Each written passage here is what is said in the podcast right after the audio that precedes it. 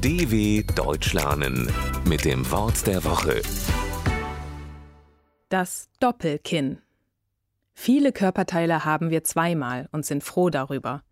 Wer aber ein Doppelkinn hat, freut sich selten darüber. Beine, Füße, Hände, Arme, Augen, Ohren, davon haben wir je zwei.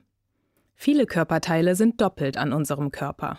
Sogar das Organ Niere besitzt der Mensch zweimal. Das Kinn, der Teil des Gesichts, der unterhalb des Mundes ein bisschen hervorsteht, haben wir nur einmal. Normalerweise. Doch manche Menschen haben unter ihrem Kinn so viel Fett und Haut, dass es aussieht wie ein zweites Kinn, also ein Doppelkinn. Niemand hört es gern, dass sie oder er ein Doppelkinn hat, denn das heißt meistens, dass jemand zu dick ist, nicht auf die Ernährung achtet. Doch auch Menschen, die älter werden, können ein Doppelkinn entwickeln, weil die Haut ihre Festigkeit verliert. Nur wenige Personen finden, dass ein Doppelkinn schön aussieht. Merkwürdig, oder?